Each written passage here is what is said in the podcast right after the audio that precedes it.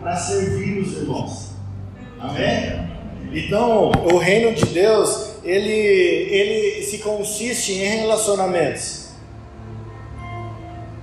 E por ano, a igreja, por anos, a igreja brasileira, ela passou por alguma mudança antes de receber essas mensagens sobre o evangelho do reino, o evangelho eterno, como nós estamos ouvindo, a gente percebe, nós percebemos que toda movimentação que nós tínhamos era para olhar para dentro de nós somente. Então nós tínhamos a dificuldade. Eu cresci dentro da Assembleia de Deus, amém? Eu acho que toda igreja tem uma assembleiana, aleluia. Aleluia. Quem se identifica comigo aí? Glória a Deus. E ali a gente tinha um pouquinho de dificuldade de se conectar com o corpo. Porque nós entendemos que a igreja, apesar dela ser uma igreja local, como vocês estão aqui, a igreja é sal, né? Fantástico. Vocês têm uma responsabilidade, primeiramente, entre vocês, ok? Vocês têm uma responsabilidade com a igreja na cidade, com outros irmãos que tem na cidade, e vocês têm uma responsabilidade como justiça generosa e uma justiça social na cidade. Amém? E por muitas vezes nós achamos que o evangelho era nós sairmos por intermédio da justiça social. Então nós íamos para a rua e nós fazíamos aquilo e nós ensinávamos um Cristo que nós mesmos não conseguíamos praticar. Eu não sei se é a realidade de alguns de vocês, mas era o que nós vimos lá.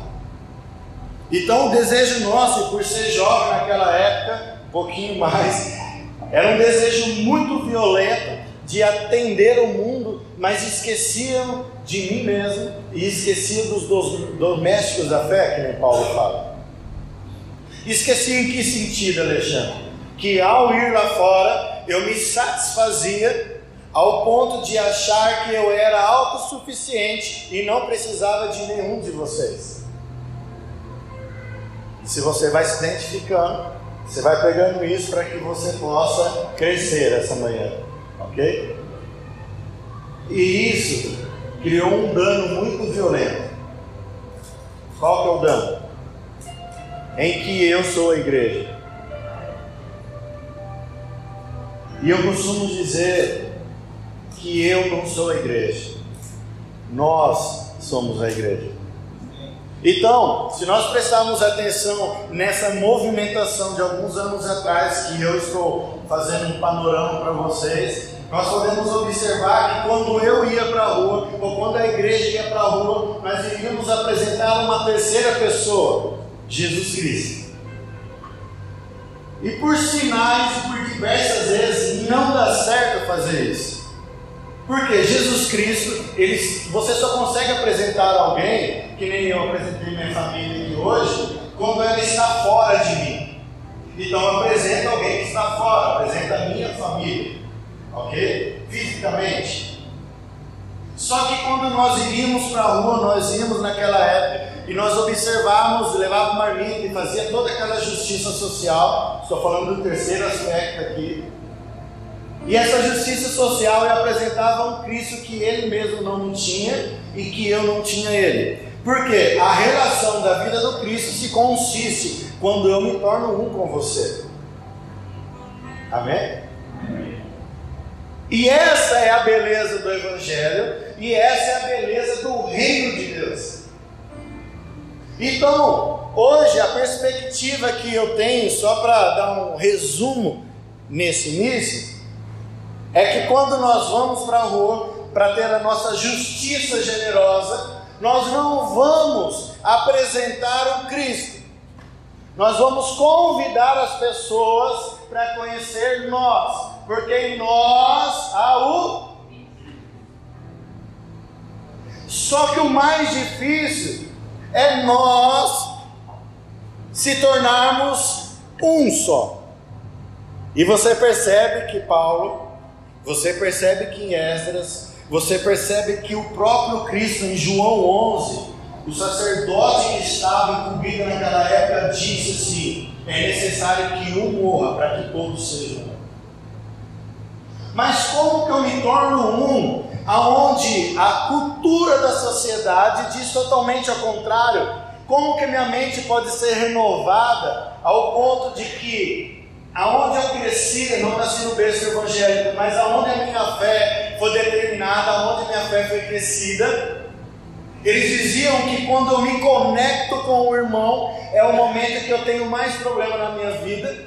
Quando eu me conecto com outras igrejas, eu percebo que aquela doutrina que eu estou vivendo não é uma doutrina de Deus, mas sim uma doutrina satânica, e acabam me fechando em ritos e tradições que são fundamentadas em homem e acabou sucumbindo a minha fé ao ponto de eu se tornar um com vocês e apresentar Cristo na minha pessoa, na relação com os demais.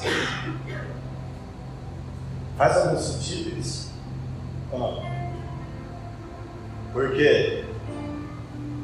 Porque na tradição religiosa, desde a época de Cristo, Cristo ele não bateu contra isso. Ele somente viveu contra isso. Não importa o que nós falamos, importa aquilo que nós estamos nos tornando. Se nós falamos que não precisamos mais de dogmas e doutrinas e religiões, vocês sabem um pouco do que eu estou falando. Nós precisamos viver isso. E viver isso é misturar vida. Viver isso é saber que a parte que mais me ofende em você é a parte que eu não posso me desgarrar nunca mais. Porque se cada vez que eu me relacionar com você, eu for ofendido e isso me afastar da relação, quer dizer que a cruz que eu estou carregando, ela não é uma morte para mim.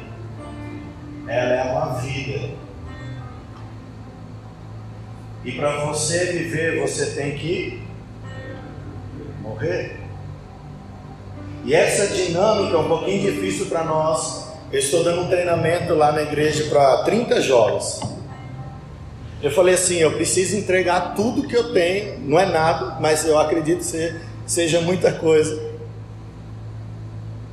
para alguns jovens na comunidade. Tem um casal que casou, nós fizemos o casamento deles esse ano. É, que mês que foi? Não lembro. Acho que foi agosto, né? E eles vão embora para Argentina. E eu vi o desespero da, da Bia, que eu ia até trazer eles hoje aqui, mas deixa para uma outra oportunidade. Que eu vou para Argentina, ela já morou lá e teve todo esse problema aí. Aí tá fazendo medicina lá. Mas e aí, Xande, como fica a minha vida de igreja na Argentina? Aí surgiu uma outra irmã lá com uma necessidade, coração dela chorando por uma amiga que não queria conhecer Jesus, que já foi da igreja, pastor, que já foi da igreja e hoje em dia não quer mais relacionamento com Jesus, não quer mais relacionamento com os irmãos, e ela veio falar comigo. Aí veio o outro jovem falar comigo também, falar: Xande, eu estou com um problema porque eu não consigo falar com meu sobrinho, primo, não lembro na época, que está com um problema de crise de ansiedade, eu não sei o que falar para ele. Falei, cara, mas você nasceu num berço evangélico, irmão. Falou, cara, mas minha mente mudou, porque quando eu comecei a congregar com vocês, eu achava que lá falar de Deus para ele sair era o suficiente. Mas eu estou entendendo que agora o que vocês estão falando para nós, está falando para mim, é que eu tenho que dar minha vida pelo meu primo. E cara, eu não sei como fazer isso. Falei, Paulinha, é o nome dele. Falei, calma, irmão. Você precisa entender que parte do Cristo você precisa dar para o seu irmão, o seu primo, o seu sobrinho, não lembro. Porque ele está passando por uma coisa que é muito comum hoje em dia. Aí olhando para todo esse contexto, eu falei assim: eu preciso entregar mais para esses jovens. E aí eu comecei um treinamento, chama Amigos Eficazes. A gente precisa ser amigo eficaz. Porque nós temos uma palavra na comunidade. A palavra que nós temos está baseada em, em Sofonias 3,17 que fala que o coração de Deus ele se jubila, ele tem prazer, ele tem canções que saem do coração dele, que está muito ligado ao prazer que nós damos à resposta do que ele nos pede. Eu vou traduzir para você. Em 3,17 Sofonias diz que o júbilo do coração de Deus é o que dá prazer nele, é a obediência que temos sobre ele. Aí nós levamos um profeta lá, o Ângelo Basso, um amigo nosso, e falamos assim: nós precisamos ouvir Deus. Coloquei os líderes lá. Falei assim: vamos ouvir Deus sobre o que nós somos aqui para essa cidade. E ali o Senhor veio, nos visitou e o anseio mais violento do nosso coração se tornou verdade. E nós conseguimos resumir o que Deus vai fazer conosco ali naquela cidade. Então, olhando para esse amigos eficazes e pelo aquilo que nós vamos ser na cidade, eu vou traduzir agora o que nós vamos ser naquela cidade para que vocês comecem a buscar o que vocês serão para essa. Vocês são sal? Então importa que vocês sejam sal. Porque lá nós somos a canção do coração de Deus.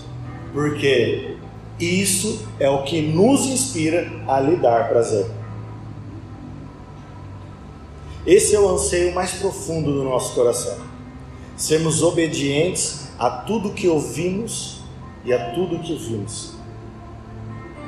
1 João 1,3 diz: Eu nem abri a Bíblia ainda, né? Vou falando assim. Diz que tudo que nós vimos e tudo que ouvimos a respeito de Jesus Cristo compartilhamos com os irmãos, a fim de que tenhamos uma suprema comunhão. Então, resumindo a dificuldade que nós temos esse dia, que nem esses jovens vêm me procurar, eu resumo em uma coisa tudo que você viu e tudo que você ouviu a respeito de Jesus, dá para o outro. E isso em todas as esferas da sociedade. Isso em todos os contextos. E sabe o mais difícil hoje que eu tenho dificuldade com essas igrejas no Brasil, em que nós conhecemos alguns pastores? Eu não viajo tanto como o Leandro. Mas das vezes que nós pegamos para conversar, nós chegamos no mesmo núcleo. Sabe o que, que é? A religião matou a fé dos crentes. Como isso? Como isso? Se nós nos reunimos para que a nossa fé seja fortalecida, como que a fé está sendo interrompida ou diminuída ou enfraquecida ao ponto que nos reunimos como religiosos. Isso faz sentido para você? Então acaba se tornando aquilo que nós temos ouvido o próprio Leandro falar, o Paulo Borges falar, que quando nos reunimos faz mais mal do que bem. E aí você vai perceber que talvez você esteja aqui nessa manhã e eu vou deixar uma bucha para vocês depois, mas estamos juntos. Mas não vai se dividir. É isso que eu espero. Por quê? Nós só estamos aqui porque um dia nós tínhamos um problema que nós não conseguiríamos resolver. Simples. Era impossível, por natural nosso, resolvermos um problema. Que nós nos encontramos para mostrar não as nossas curas, mas sim as nossas feridas. Então, tudo que eu falei até agora é só para dizer para vocês: era uma ferida que na minha mão era muito grande. Assim como na mão de Cristo Tomé, Tomé precisou ver para crer, assim era eu. Eu precisava ver a comunhão dos santos, eu precisava ver uma igreja para crer. Porque eu ouvia falar sobre comunhão e não entendia, eu ouvia falar sobre o reino de Deus e isso não era claro para mim. Mas aí, o encontro com Jesus em meio à religião mudou tudo, e isso parece uma pregação para novos convertidos, e não é verdade. Porque por anos nós ficamos agarrados uns aos outros com medo de cairmos, sendo que há alguém que está de pé como uma torre forte que nós devemos abraçar a cada momento em que estamos prostrados no chão. E essa torre forte um dia veio como a Gabi cantou aqui. E ele não veio em palácios, não veio em coisas frondosas, suntuosas, nobres. Ele veio como um homem, se desfez a sua glória, como Paulo diz, e se tornou um ser mortal, para mostrar para mim e você que é possível para nós sermos cópia de Jesus. É mentira. E isso dá um nó na nossa cabeça. Porque nós não devemos ser cópias de Jesus. Nós somos a imagem dele. Nós não precisamos tirar um xerox ou uma cópia do RG de Jesus para sermos igual a cópia dele. Nós somos a imagem dele. Nós tomamos posse disso. E quando nós entendemos isso, logo tudo que ele é se torna verdade para nós. E eu não tento mais ser como ele, eu já sou pequeno Cristo. Então aquilo que doía na relação, aquilo que eram minhas chagas, que você sabe por que eu tenho uma igreja lá e eu sou pastor? Porque eu estava muito bravo com a religião. Eu falei assim, eu leio e uma das explicações, minha esposa é boa para contar aquela historinha lá, você pergunta para ela. Ela conta como foi o nosso chamamento para fora. Nós líamos a Bíblia. E isso é maravilhoso. E eu nem li aqui ainda. Vocês olharem aqui o tanto de coisa que eu tenho para falar. E a hora que nós lemos, nós olhamos e falamos assim: Uau, as minhas feridas, elas não foram cicatrizadas. E eu não consigo cicatrizar, porque eu não consigo ver. Aí na rebeldia do meu coração, nós falamos, vamos sair. E saímos embaixo de pensa. E começamos a reunir em casa. E ali eu comecei a ver a glória de Deus. E ali eu comecei a conhecer um Cristo que eu não conhecia. Sabe por quê? Porque ali nós começamos a ouvir uns aos outros. Nós começamos a ser participantes da vida um do outro. E esse mesmo Paulinho que eu contei para vocês aqui, há uns dois meses atrás também me questionou. Ele não é novo, ele tem 35 anos. Crente desde berço. Ele me questionou. Ele falou assim, Alexandre, mas tudo que você está falando aí não tem nada a ver da gente estar tá se reunindo aqui. Eu falei, exatamente. A cultura pede para que nós nos reunimos. Eu reúno com os irmãos para mostrar para eles que Cristo é na vida. Porque aqui, seja sincero, você olha a nuca do seu irmão.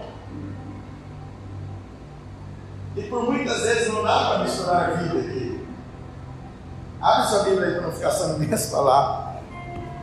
E vocês vão entender o que eu estou falando. Estamos juntos? Se alguém quiser interromper, pode interromper. Vocês têm costume disso aqui ou não? Não? Mas vocês podem interromper também, tá? Quiser votar algum ponto, falar alguma coisa. Amém, irmãos? Porque cada um, quando nos reunimos, cada um tem um salmo, uma profecia, uma palavra, amém? Filipenses 2.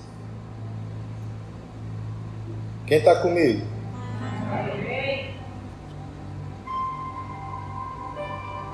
Paulo ele estava falando mais ou menos o que eu estou falando hoje para vocês aqui.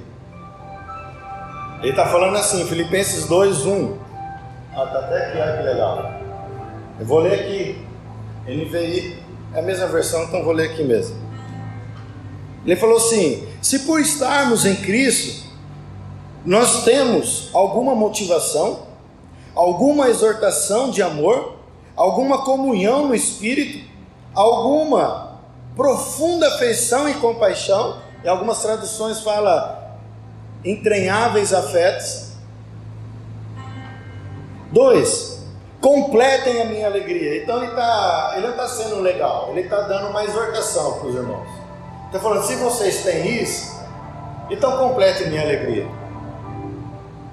Aí ele fala assim, tendo o mesmo modo de. Tendo o mesmo modo de. Deixa. Completa minha alegria, tendo o mesmo modo de pensar, o mesmo. Um só Espírito e uma só. A hora que eu li isso a primeira vez, eu falei assim: Jesus Cristo de Nazaré. Que negócio louco que é esse? Como que eu me torno um? Ah, eu olhei para minha casa. As menininhas ainda eram pequititica. Olhei para minha esposa. Eu não sabia responder se eu era um com ela. Porque a Bíblia fala que nós somos uma só carne também, não é verdade? Aí eu olhei para ela e falei assim, nós estamos tá mais divididos que nunca. que a Bíblia quiser. Amém, irmão? Estamos juntos até aqui? Aí o Espírito Santo propôs uma briga para nós. Sabia que o Espírito Santo propõe briga para nós ou não? Não. Mas ele propôs uma briga para nós. Aí ele falou assim: Alexandre, eu vou usar a sua ignorância e a sua soberba dentro da sua casa e brigar com sua esposa, como sempre. Pode falar isso aqui, não? Vocês acham que passou por quê? Que bom. Porque a primeira coisa para a comunhão funcionar, sabe o que é? Nós corremos riscos. Amém? Sermos vulneráveis. Porque Cristo, quando veio de bebezinho na manjedoura, ele era muito vulnerável, sim ou não? Dependente de Maria, sim ou não? Então, quando Cristo começa a nascer em nós, nós temos um desejo muito violento de ser vulnerável. Então, a gente quer ser transparente com todo mundo que nos conhece. Você está mal hoje, Alexandre? Estou, briguei com a minha esposa. Vai me ajudar? Vou, o que aconteceu? Aí voltando nessa briga, estava lá eu, na defensiva. Os homens assim, não? Porque defende e ataca, né? Aí a hora que eu parti para o ataque, eu falei assim, você não sabe o que está escrito, eu lembro até hoje, a gente sentava no sofá, ela não gosta que expõe, ela cara, começa a chorar já. Oh meu Deus, da tremedeira. Eu falei, você não sabe o que está escrito em Efésios 5? Que a mulher deve ser submissa ao homem. Aonde se viu, você está vendo submissão nesse lugar? Você não entende, você não vê o problema que a gente está passando. Você tem que submeter. Aí eu vim com a tese da submissão. Quem isso? Não a tese da submissão, ou quer criar teses para defender uma briga. Eu falei assim: você não entendeu. Porque submissão, missão, submissão. Eu estou aqui, você precisa submeter a missão. Chorando, eu também. Bravo. Porque, sabe por que existe dissensão entre nós? Tiago fala. Porque cada um quer defender o que pensa. Volta lá, irmãos. Vou repetir, sabe por que tem divisão entre nós? Sabe por que não somos um? Porque cada um quer defender o que pensa. E aqui volta um pouquinho. Ah, não, é mesmo, desculpa. Tem do mesmo modo de. É a primeira coisa. Aí naquela discussão calorosa. Efésios 5 para lá, Efésios 5 para cá. Você não lê a Bíblia, você não ora, porque eu conheço, você não é submisso. Você não está entendendo a missão de Deus para nós aqui. Esse Espírito Santo na hora. Te peguei agora. Sabe por quê? Procura essa briga para você entender que ela só vai ser submissa quando você. O que fala lá? Da forma que Cristo amou a igreja, assim ama o seu marido. Como que é? Como que é? O Espírito Santo falou para mim assim: sabe por que ela não submete? Porque você não demonstrou amor suficiente. Aí entra a segunda parte aqui. Nós estávamos discutindo porque não tinha o mesmo modo de pensar. e o amor entre nós ainda não tinha amadurecido ao ponto de eu dar o que eu sinto para ela. De não querer ter razão, querer ter relação. Porque quando nós queremos ter relação, as nossas razões não valem mais a pena. Porque se as ações de Pedro valessem a pena, Jesus Cristo tinha matado todos aqueles soldados quando vieram prender. Porque pela razão não fazia sentido um homem tão bom como ele morrer em morte de cruz. Por isso que Pedro não entendia o que estava acontecendo. Por isso que nós não entendemos o que está acontecendo. Enquanto Jesus está falando para nós, abandonem a relação pactual que vocês têm por meio da religião, para ter uma relação pactual por meio do amor. Nós estamos lutando para manter o nosso modo de pensar. Por isso que Paulo fala em 1 Coríntios, ele fala assim: vocês têm uma fortaleza mental que é difícil de romper. Todas as vezes que eu falo a vocês, Corinto, vocês acham que eu quero alguma coisa de vocês? Todas as vezes que eu vou visitar vocês, vocês acham que eu estou falando de uma forma difícil para que vocês se tornem incapazes e eu capaz? Nada disso. Vocês têm uma grande fortaleza dentro de vocês. Vocês não conheceram Cristo da forma que eu estou falando, e a minha vida é Cristo. Aí ele começa a falar porque ele está preso. Aí ele começa a expor o amor que ele tem quando ele viu e ficou cego. Nós precisamos começar a ser pobre de espírito às vezes, sabe? Porque quando o Espírito Santo falou isso na discussão no meu ouvido, falou assim: você não ama ela suficiente como eu amei. Você está querendo defender a relação enquanto eu me dei para ela. Quantas vezes entre nós nós queremos defender as relações enquanto devemos nos doar para ela? Aí Paulo continua aqui. Aí, aí vocês vão entender o que eu estou querendo dizer. Ele fala no 3, vamos lá. Nada façam por ambição egoísta. É quando nós temos um ídolo, o ídolo se chama o nosso ventre. O nosso próprio umbigo. Aí nós queremos fazer as coisas para proteger a nossa vida no dia seguinte. Então nós trabalhamos muito para ter muito dinheiro, para que a semana que vem não me falte nada, ou para que a minha aposentadoria seja satisfatória. Aí eu protejo todas as relações, porque as relações que eu tive ultimamente, elas me feriram, então eu não quero me relacionar mais, eu quero proteger o meu ventre. Paulo está falando isso, nada façais por ambição, ou egoísta, ou por vaidade. Vamos lá, mas humildemente considerem os outros superiores a vocês mesmos. Isso não entrava na minha mente. Porque quando eu entrava aqui, eu era líder lá na Assembleia, eu lembro que quando eu entrava, a Letusa vinha comigo às vezes, por eu ser pastor de jovens da cidade. Na hora que eu entrava lá, o pastor parava de pregar e esperava eu chegar aqui desse jeito. Na hora que eu entrava ali, ele mandava subir, vinha uma pessoa comigo subir. Ele só voltava a pregar quando eu falasse para ele: pode continuar. Mas eu tinha autonomia de vir pegar o microfone dele e continuar aquela reunião. Vocês acham que eu era vaidoso, sim ou? Não.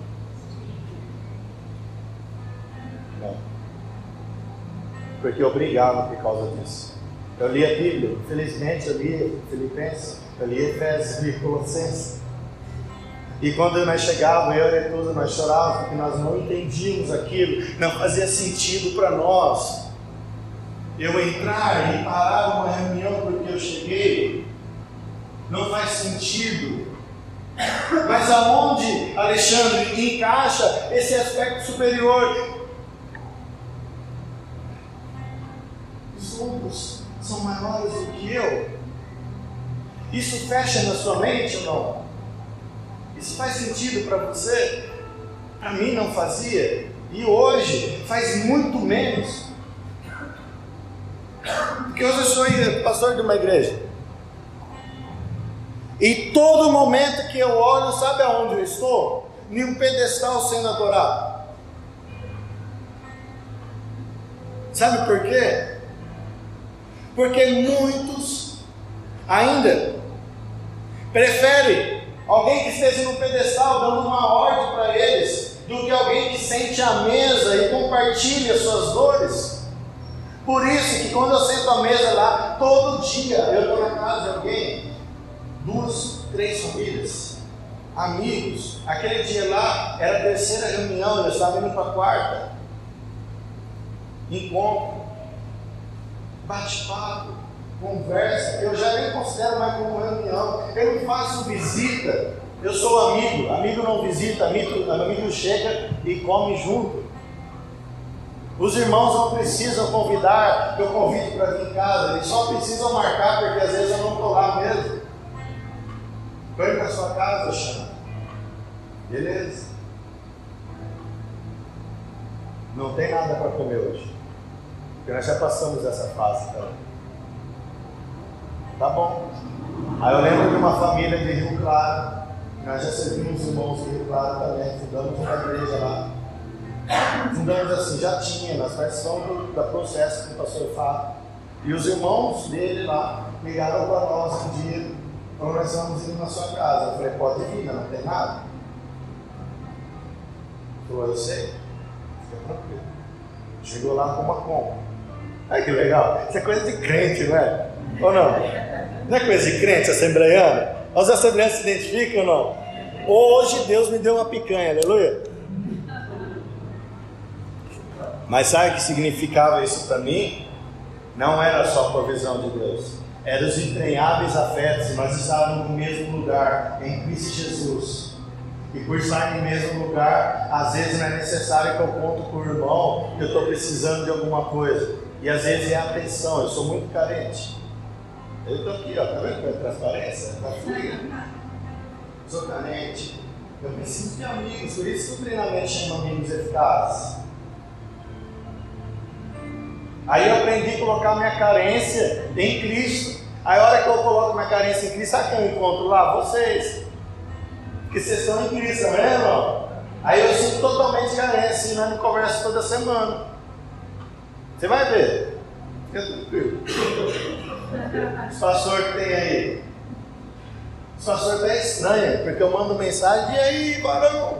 Homem de Deus, tem alguns irmãos ainda que estão tá na religião, tentando se pegar. Homem de Deus, varão, como que você está, vaza? Já viram isso, né? Eu falei, cara, ninguém pergunta para mim como eu tô, só você. Eu falei, verdade, cara, que legal. E aí, fala a verdade, como que você está? É, não está nada bem. Eu falei, então vamos aqui conversar. E a gente bate papo. E a gente conversa e o Espírito Santo toma conta da relação. Às vezes eu quero brigar também que eu sou briguento. Estou falando, né? sou briguento. Aí os irmãos entendem que eu sou briguento. Aí toda vez que eu brigo, entendo que o Espírito Santo, a forma dele falar comigo é quando eu estou brigando. Mas ultimamente estou mais calmo, né, amor? Os irmãos só têm falado comigo para contar as bênçãos. Sabe por quê? Porque entendi algo. Vamos continuar lendo esse texto aqui, vocês vão entender. Vai até que hora? Já tá bom? E eu nem comecei a pregar. É? Até meio-dia, melhor? Tá bom. Próximo verso. Cada um cuide. Deus está falando aqui conosco ou não? Amém. Cada um cuide não somente dos seus. Primeira coisa, pastor a pastora devia pegar aqui, colocar um dia aqui no flip chart certo? Eu fui dos business também, eu gosto disso. Por isso que eu estava em Gavião Peixoto. Tá, anota aqui. Fala, gente, irmãos, nós temos quanto aqui? 50. 50 irmãos. Fala aí. Qual o seu nome? Ah, fulano. Qual o seu interesse? Ih, pastor. Ah, sei não, hein? Mas eu tenho interesse aí. Quero ganhar a cidade para Jesus. A pastora fala assim: mentira, você não quer. Fala o seu real interesse. Não somente dos seus interesses. Aí ele fala assim: ah, meu interesse, cara, estou aguentando mais. Meu maior interesse é sustentar a minha família em outro emprego, estou cansado.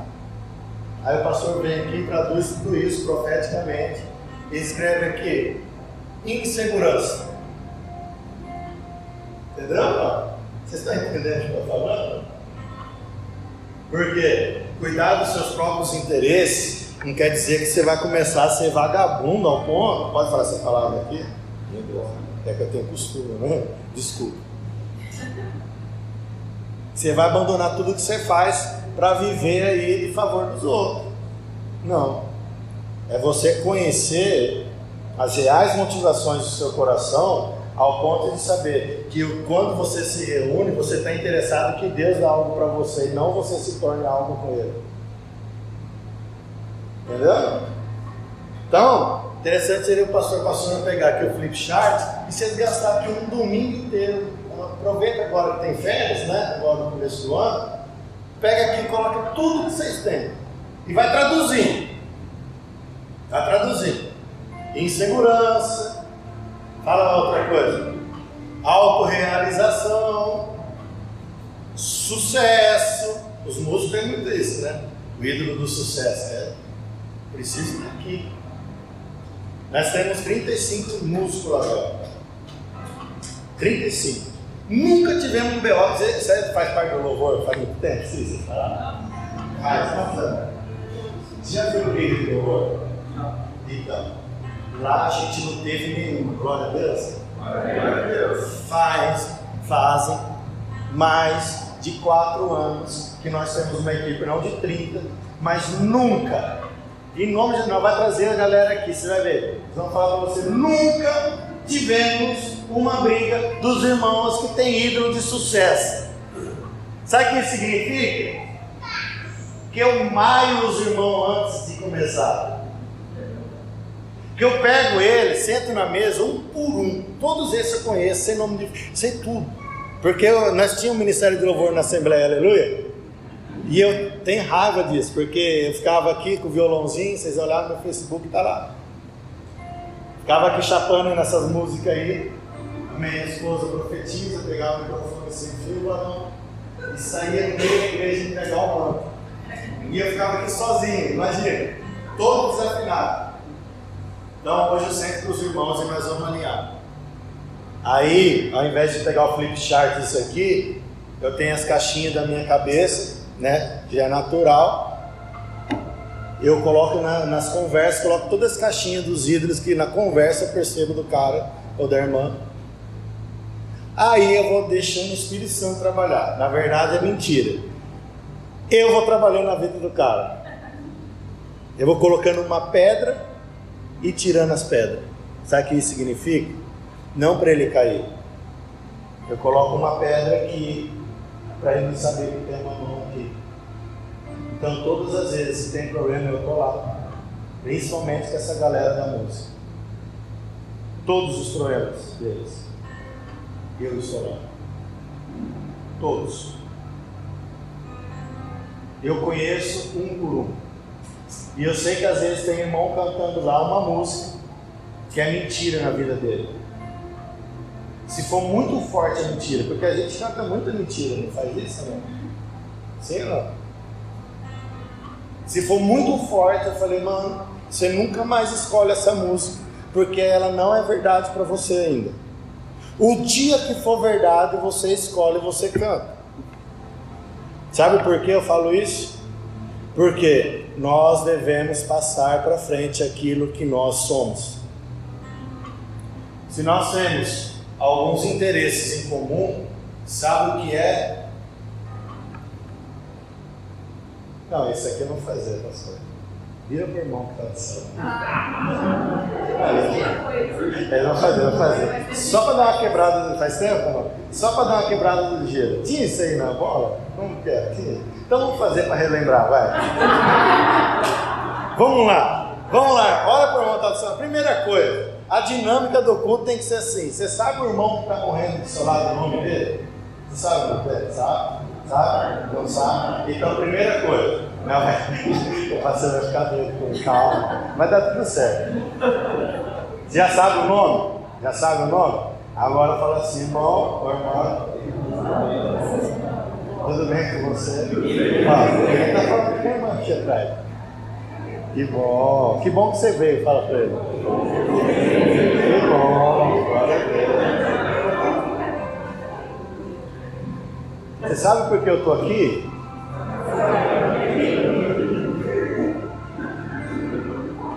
Carregar a minha cruz. A sua, você carrega.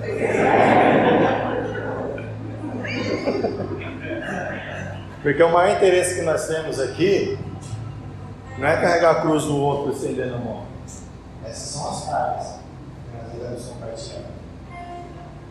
Mas o maior interesse aqui é que quando você vê o irmão sem a cruz dele, você seja responsável por dar cruz dele.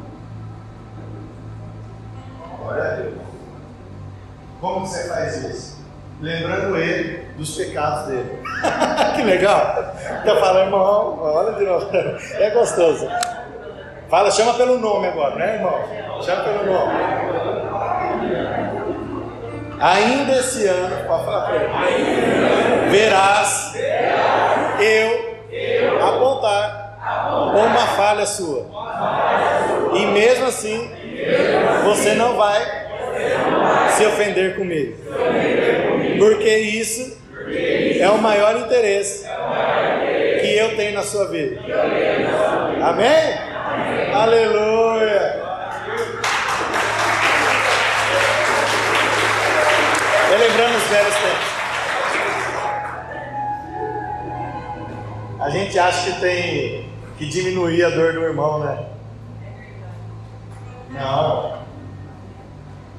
Esse dia eu fui numa casa lá de um pastor, fui sozinho, cheguei lá, ele olhou para a esposa dele e ele falou assim: Amor, chegou o nosso Salvador. Falou sério? Eu falei: Para, para. Eu sou o soldado que deu vinagre para Cristo. Eu não sou o Salvador. O seu Salvador se chama Jesus. Ele falou assim: Não, velho. Cara, você não veio ajudar a gente, a gente está com problema. Eles estão iniciando as igrejas caseiras lá. E ele acabou de sair de uma denominação lá, numa batista. Você vê que tem unção para isso, né? E ele falou assim: Cara, vem ajudar a gente. Eu cheguei lá, ele achou que eu era salvador dele. Sabe como que eu saí de lá? Odiado, isso mesmo. Só que a primeira cláusula que eu coloco, sabe qual é na relação? Porque isso serve para mim também. Quem é casado aqui? Quando você briga, ah, vou pegar os irmãos mais experientes. Quando você briga, porque negócio de briga, vou falar de briga. Não dá vontade de ir embora? Hoje mais não, né? A idade que vocês têm, mas já não deu vontade? De meter o pé. É assim que fala aqui? E sair, sair correndo no meio da rua e nunca mais voltar. É só eu que tenho essa vontade aqui? Eu tive essa vontade? Amém. Olha os irmãos se entregar. Então vira para o irmão que está. Mentira. Ó, por que eu falo isso? Porque é muito simples. Uma relação conjugal, a gente tem vontade, mas não faz. Por quê? Porque nós temos um compromisso, temos uma aliança e nós respeitamos ela. Agora, quem falou? Quem disse para mim e para você que quando nos tornamos um, não temos uma aliança, não temos uma comunhão, e por que nós temos que meter o pé quando o irmão fala para nós os nossos maiores pecados? Porque os nossos maiores pecados vai ser identificado quando nós somos transparentes na relação. Então a primeira cláusula que eu ponho é: Deus odeia a separação. A segunda, sabe qual que é? É sério isso, não é brincadeira. Eu posso abrir a sua geladeira. A terceira, sabe qual é?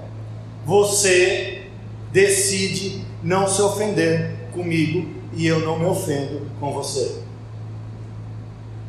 Acabou. Porque o casamento verdadeiro é baseado nessas três coisas.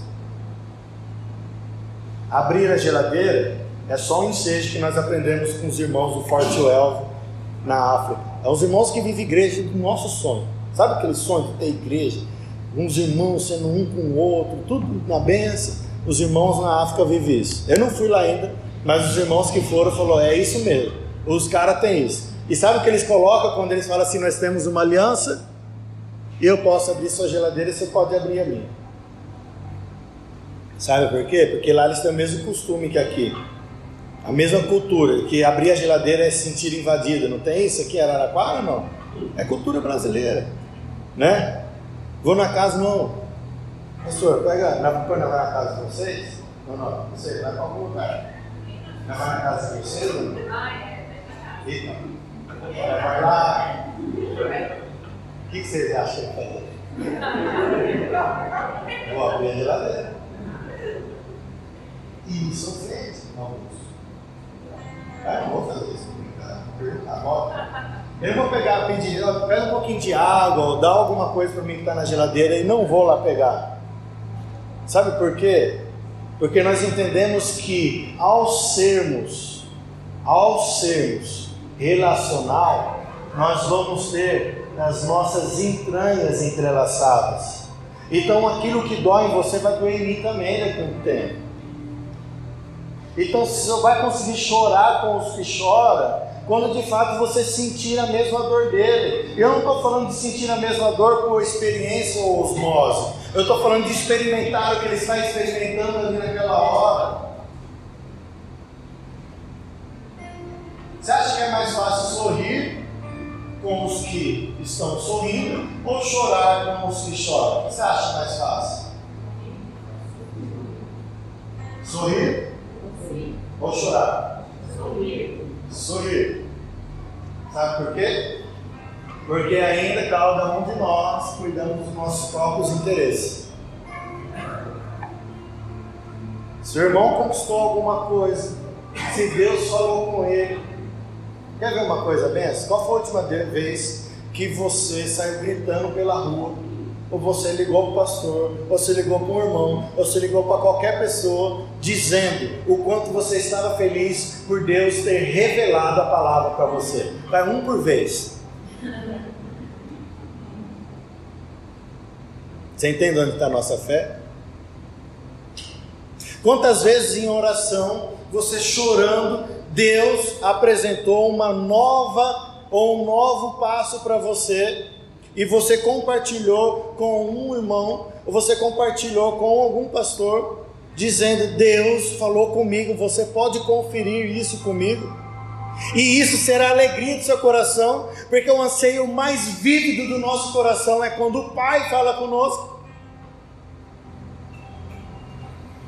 Mas seja sincero, quando você conquista algo, ou quando você conquistou algo, você deu testemunho disso? Sabe o que isso significa? Que a nossa fé está pautada naquilo que vimos. Abre aí, 2 Coríntios 4. Estamos juntos, irmãos? Eu não tenho pregação de um ponto, dois pontos, assim, não tem problema, tem? Entendeu? Pode falar. Oi? Vai, partir o pão hoje fazer a ceia? É? Então tá? É no final? É. Legal. Tá bom. Então legal, é bom a gente já fala 2 Coríntios aqui e a gente já segue para isso. 2 Coríntios 4. Abre e para mim a partir do 16. Irmãos, está fazendo sentido para vocês alguma coisa? Sim? Paulo está falando que nós somos vasos de barro e dentro de nós há tesouros, amém? Você pode virar para o irmão que está do seu lado. É brincadeira, viu? Eu ia falar assim, sabia que isso é um tesouro num vaso barro? O que, que Paulo está dizendo para nós? Que o que nós temos dentro de nós é eterno, que está numa cultura ou num fragmento de uma carne que é terreno passageiro. E aí ele fala assim: com isso tudo não vamos ter problema, não vai ser bênção, não vai ser maldição, não vai ser tudo isso, mas nós temos dentro de nós um, um tesouro, ok? Um tesouro. E aí ele fala assim: por isso, não desanimamos. Quem já se sentiu desanimado aqui? Não, de verdade. Embora exteriormente estejamos, eh, estejamos a nos a desgastar-nos, então eu vou repetir, porque essa tradução é meio, estranha. Embora exteriormente estejamos a desgastar-nos, interiormente estamos sendo renovados dia. Olha que bênção! Então preste bem atenção: se um dia você esteve desanimado, saiba que no seu interior estava sendo renovado dia após dia. Amém? Amém? Você crê nisso, irmão? Amém. Porque exteriormente nós nos alegramos, mas interiormente nos desgastamos. Continua. Pois os nossos sofrimentos leves e momentâneos estão produzindo para nós uma glória eterna, que pesa mais do que todos eles. Uau! Eu gosto muito de falar sobre batismo no sofrimento, que foi um dos batismos de Jesus. Batismo no sofrimento, batismo na morte. Que são as duas coisas que essa cultura aí fora aí, não que dentro, aí fora, fala que eu e você devemos nos livrar. Porque Pedro, naquela época, não é diferente de nós hoje. Livra-se da morte, Jesus. O sofrimento para nós hoje parece uma loucura. Como que eu e você vamos olhar para o nosso sofrimento e vamos nos alegrar com isso? Amém? Os irmãos lá, eu não sei porque eles congregam lá, sabe por quê? Porque só falo sobre isso. Isso não traz alegria para ninguém. Os irmãos tem hora que termina os cultos assim, agora ele está cantando Elô? Está lá tocando lá, também tem sempre um do bico. Às vezes ele vai com umas notas menores, vai com umas menorzinhas. Ó. Começa a ficar parecendo um culto fúnebre. Porque falar de sofrimento e morte é. Os irmãos acabam no final da reunião nem olham para minha cara. Já aconteceu isso? Eu disse, um abraço aí. Que tristeza. Não, é que você falou umas coisas aí. Falei, poxa vida, sofrimento, o seu sofrimento, o sofrimento de Cristo, a sua cruz, a cruz de Cristo, trouxe para nós e vai trazer para nós um peixe de uma glória eterna, amém, irmãos? Amém. Então, se você olhar para o seu sofrimento hoje, qualquer seja ele, Deus está querendo produzir para você algo eterno, amém? Amém. Se você crê nisso, você vai saber que a cruz de Cristo, a parte dela está em você, aleluia. Você vai proteger mais a sua vida, você vai querer entregar ela. Aí continua, olha que legal. Assim, assim, assim o que? Os nossos sofrimentos, sabendo que temos tesouro num vaso de barro, isso aí. Fixamos os nossos olhos não naquilo que pode se não naquilo que pode se Fale. Assim fixamos os olhos não naquilo que se vê. Como assim? Faz sentido? Não, ser sincero, Paulo está chapadão. Lucas escrevendo lá, porque Lucas escreveu a maioria das cartas dele, falou assim: Ó, é isso, né? Acho que eles imaginando, né? Quem assistiu o filme Paulo? Já viu esse filme? Lembra quando ele vinha na prisão, escrevia as cartas lá? Eu imagino aquele contexto ali, certo? Ele escrevendo aqui, lá com os pergaminhos, tudo certinho, e Paulo falando assim: não fixas os olhos naquilo que pode se ver. O que quer? É? é isso mesmo, Lucas, escreve. Não, mas como assim? Se os nossos olhos só veem, como que eu posso fixar meus olhos nas coisas que não se veem? Põe aí que você vai entender. Aí ele continua escrevendo. mas no que não se vê. Pois o que se vê é transitório. Transitório, certo? É terreno passageiro. Mas o que não se vê é eterno. Amém? Então olha para esse contexto. Nós vamos partir o pão, certo? Nós vamos ceiar. Quando Paulo falou em ceiar em 1 Coríntios 11, abre lá, irmão, por favor, 1 Coríntios 11, 17. O pão e o vinho que nós vamos tomar hoje não se trata de coisas aparentes. Amém?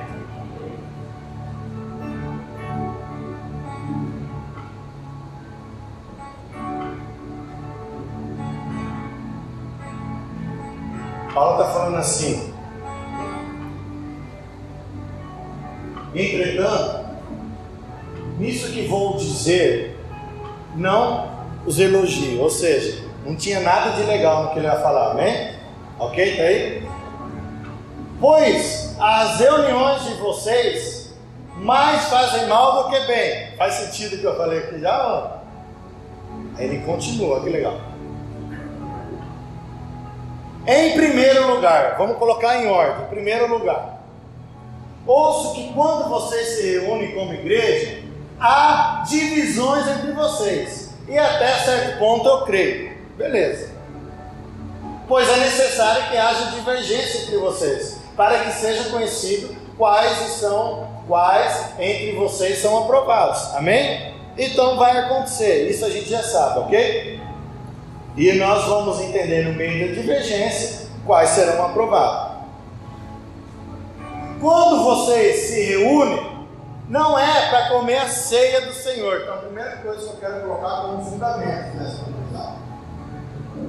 nós não chamamos lá em americano, os redes ingleses que nós caminhamos, que nós comemos a ceia do Senhor. Nós partimos o pão.